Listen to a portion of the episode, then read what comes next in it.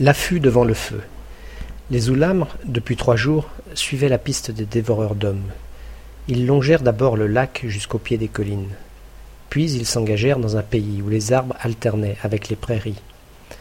Leur tâche fut aisée, car les rôdeurs avançaient nonchalamment. Ils allumaient de grands feux pour rôtir leur proie ou s'abriter de la fraîcheur des nuits brumeuses. Au rebours, Nao usait continuellement de ruses pour tromper ceux qui pourraient les suivre. Il choisissait les sols durs, les herbes souples qui se redressent promptement, profitait du lit des ruisseaux, passait à gué ou à la nage, tel tournant du lac, et parfois enchevêtrait les traces. Malgré cette prudence, il gagnait du terrain. À la fin du troisième jour, il fut si proche des dévoreurs d'hommes qu'il crut pouvoir les atteindre par une marche de nuit. Que Nam et Gao apprêtent leurs armes et leur courage, dit-il. Ce soir, ils reverront le feu. Les jeunes guerriers, selon qu'ils songeaient à la joie de voir bondir les flammes ou à la force des ennemis, respiraient plus fort ou demeuraient sans souffle. Reposons-nous d'abord, reprit le fils du léopard. Nous nous approcherons des dévoreurs d'hommes pendant leur sommeil, et nous essaierons de tromper ceux qui veillent. Nam et Gao conçurent la proximité d'un péril plus grand que tous les autres. La légende des dévoreurs d'hommes était redoutable. Leur force, leur audace et leur férocité dépassaient celles des hordes connues. Quelquefois, les Oulams en avaient surpris et exterminé des troupes peu nombreuses. Plus souvent, c'étaient les Oulams qui avaient péri sous leurs haches tranchantes et leurs massues de chêne. D'après le vieux Goun, ils descendaient de l'ours gris. Leurs bras étaient plus longs que ceux des autres hommes, leurs corps aussi velus que les corps d'Agou et de ses frères. Parce qu'ils se repaissaient des cadavres de leurs ennemis, ils épouvantaient les hordes craintives. Quand le fils du léopard eut parlé, Nam et Gao, tout tremblants, inclinèrent la tête, puis ils prirent du repos jusqu'au milieu de la nuit. Ils se levèrent avant que le croissant eût blanchi le fond du ciel. Nao ayant reconnu d'avance la piste, ils marchèrent d'abord dans les ténèbres. Au lever de la lune, ils reconnurent qu'ils avaient dévié, puis ils retrouvèrent la voie. Successivement, ils traversèrent une brousse, passèrent le long des terres marécageuses et franchirent une rivière. Enfin, du sommet d'un mamelon, caché parmi des herbes drues et secoué d'une émotion terrible, ils aperçurent le feu. Nam et Gao grelottaient. Nao demeurait immobile, les jarrets rompus et le souffle rauque. Après tant de nuits passées dans le froid, la pluie, les ténèbres, tant de luttes, la faim, la soif, l'ours, la tigresse et le lion géant, il apparaissait enfin le signe éblouissant des hommes. C'était sur une plaine coupée de térébinthes et de sycomores, non loin d'une mare, un brasier en demi-cercle dont les flammes s'alanguissaient autour des tisons. Cela jetait une lueur de crépuscule qui imbibait, trempait, vivifiait la structure des choses. Les sauterelles rouges, les lucioles de rubis, d'escarboucle ou de topaze agonisaient dans la brise. Des ailes écarlates craquaient en se dilatant. Une fumerole brusque montait en spirale et s'aplatissait dans le clair de lune. Il y avait des flammes levées comme des vipères, palpitantes comme des ondes, imprécises comme des nus. Les hommes dormaient, couverts de peaux d'élafes, de loups, de mouflons, dont le poil était appliqué sur le corps. Les haches, les massues et les javelots s'éparpillaient sur la savane. Deux guerriers veillaient. L'un, assis sur la provision de bois sec, les épaules abritées d'une toison de bouc, tenait la main sur son épieu. Un rai de cuivre frappait son visage recouvert, jusqu'auprès des yeux, d'un poil semblable au poil des renards. Son cuir velu rappelait le cuir des mouflons. Sa bouche avançait des suçoirs énormes sous un nez plat, aux narines circulaires. Il laissait pendre des bras longs comme ceux de l'homme des arbres, tandis que ses jambes se repliaient, courtes, épaisses et arquées. L'autre veilleur marchait furtivement autour du foyer. Il s'arrêtait par intervalles, il dressait l'oreille, ses narines interrogeaient l'air humide qui retombait sur la plaine à mesure que s'élevaient les vapeurs surchauffées. D'une stature égale à celle de Nao, il portait un crâne énorme, aux oreilles de loup, pointues et rétractiles. Les cheveux et la barbe poussaient en touffes, séparés par des îlots de peau safran. On voyait ses yeux phosphorer dans la pénombre ou s'ensanglanter au reflet de la flamme. Il avait des pectoraux dressés en cône, le ventre plat, la cuisse triangulaire, le tibia en tranchant de hache et des pieds qui eussent été petits sans la longueur des orteils. Tout le corps, lourd et jointé comme le corps des buffles, décelait une force immense, mais moins d'aptitude à la course que le corps des oulamres. Le veilleur avait interrompu sa marche, il avançait sa tête vers la colline. Sans doute quelque vague émanation l'inquiétait, où il ne reconnaissait ni l'odeur des bêtes ni celle des gens de sa horde, tandis que l'autre veilleur, doué d'une narine moins subtile, somnolait. Nous sommes trop près des dévoreurs d'hommes, remarqua doucement Gao. Le vent leur porte notre trace. Nao secoua la tête, car il craignait bien plus l'odorat de l'ennemi que sa vue ou, que son ouïe. Il faut tourner le vent, ajouta Nam. Le vent suit la route des dévoreurs d'hommes, répondit Nao. Si nous le tournons, c'est eux qui marcheront derrière nous. Il n'avait pas besoin d'expliquer sa pensée. Nam et Gao connaissaient, aussi bien que les fauves, la nécessité de suivre et non de précéder la proie, à moins de dresser une embuscade. Cependant le veilleur adressa la parole à son compagnon, qui fit un signe négatif. Il parut qu'il allait s'asseoir à son tour, mais il se ravisa. Il marcha dans la direction de la colline. Il faut reculer, dit Nao. Il chercha du regard un abri qui pût atténuer les émanations. Un épais buisson croissait près de la cime. Les oulames s'y tapirent, et comme la brise était légère, elle s'y rompait. Elle emportait un effluve trop faible pour frapper l'odorat humain. Bientôt le veilleur s'arrêta dans sa marche. Après quelques aspirations vigoureuses, il retourna au campement. Les oulames demeurèrent longtemps immobiles. Le fils du léopard songeait à des stratagèmes, les yeux tournés vers la lueur assombrie du brasier. Mais il ne découvrait rien, car si le moindre obstacle déçoit une vue perçante, si l'on peut marcher assez doucement sur la steppe pour tromper l'antilope ou l'émionne, l'émanation se répand au passage et se conserve sur la piste. Seul l'éloignement et le vent contraire la dérobent. Le glapissement d'un chacal fit lever la tête au grand nomade. Il l'écouta d'abord en silence, puis il fit entendre un rire léger. Nous voici dans le pays des chacals, dit-il. Nam et Gao essaieront d'en abattre un. Les compagnons tournèrent vers lui les visages étonnés. Il reprit. Nao veillera dans ce buisson. Le chacal est aussi rusé que le loup. Jamais l'homme ne pourrait l'approcher. Mais il a toujours faim. Nam et Gao poseront un morceau de chair et attendront un peu de distance. Le chacal viendra, il s'approchera et il s'éloignera. Puis il s'approchera et s'éloignera encore. Puis il tournera autour de vous et de la chair. Si vous ne bougez pas, si votre tête et vos mains sont comme de la pierre, après longtemps il se jettera sur la chair. Il viendra et sera déjà reparti. Votre saguet doit être plus agile que lui. Nam et Gao partirent à la recherche des chacals. Ils ne sont pas difficiles à suivre. Leur voix les dénonce. Ils savent qu'aucun animal ne les recherche pour en faire sa proie. Les deux oulames les rencontrèrent près d'un massif de térébinthes. Il y en avait quatre, acharnés sur des ossements dont ils avaient rongé toute la fibre. Ils ne s'enfuirent pas devant les hommes. Ils dardaient sur eux des prunelles vigilantes. Ils glapirent, doucement, prêts à détaler dès qu'ils jugeraient les survenants trop proches.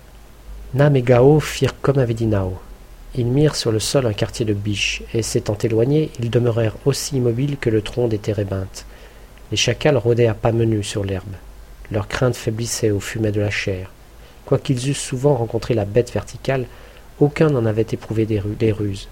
Toutefois, la jugeant plus forte qu'eux, ils ne la suivaient qu'à distance, et parce que leur intelligence était fine, parce qu'ils savaient que le péril ne cesse jamais à la lumière ni dans les ténèbres, ils agissaient avec méfiance. Donc ils rôdèrent longtemps auprès des oulames. Ils firent beaucoup de circuits. Ils s'embusquèrent dans les massifs de térépintes et en ressortirent.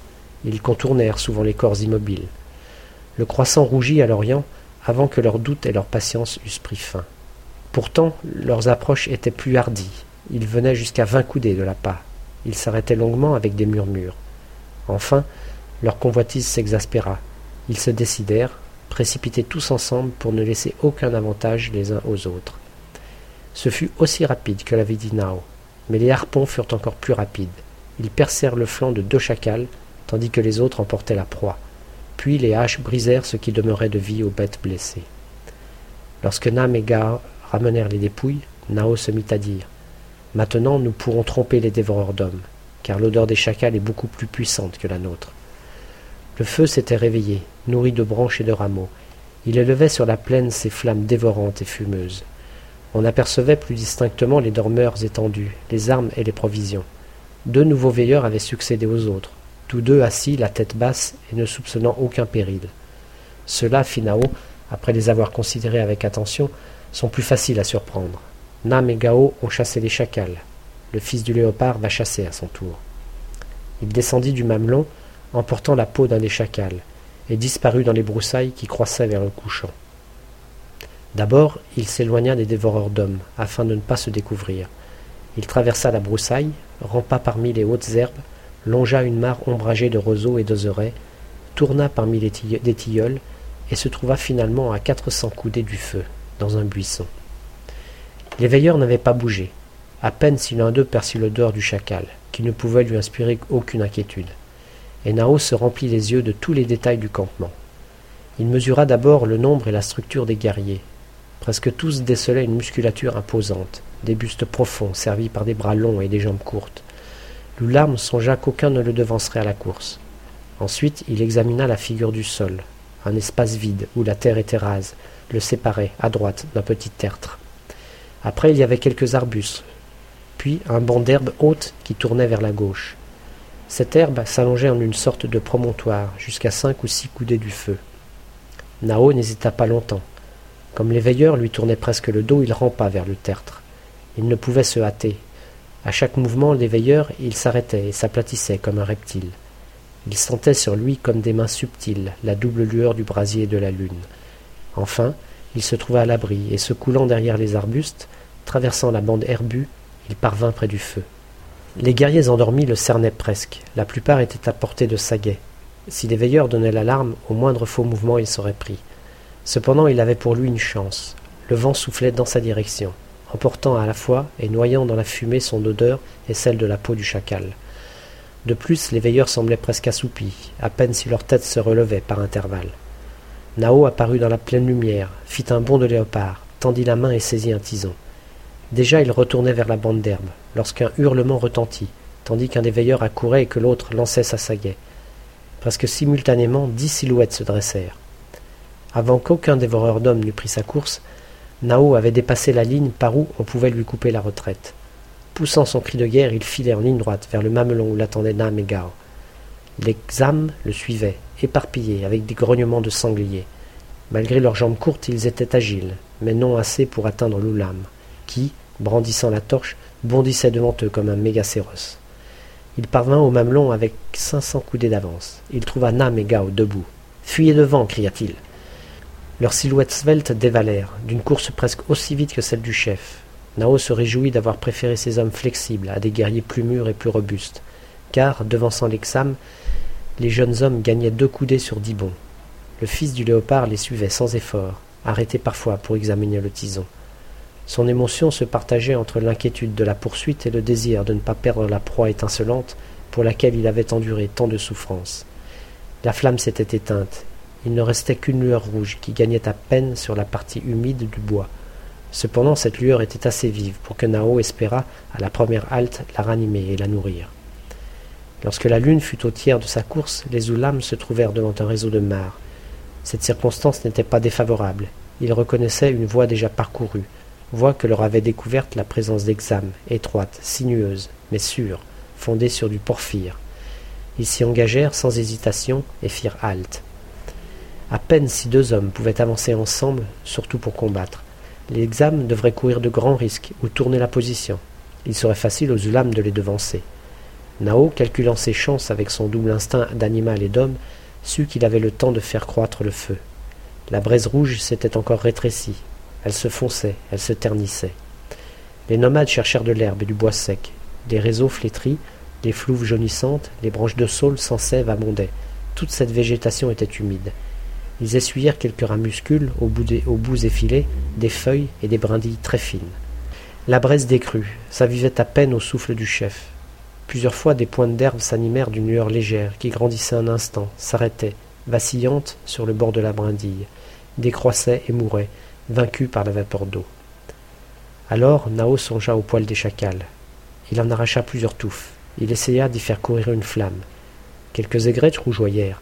La joie et la crainte oppressèrent les oulamres. Chaque fois, malgré les précautions infinies, la mince palpitation s'arrêta et s'éteignit. Il n'y eut plus d'espoir. La cendre ne projetait qu'un éclat débile.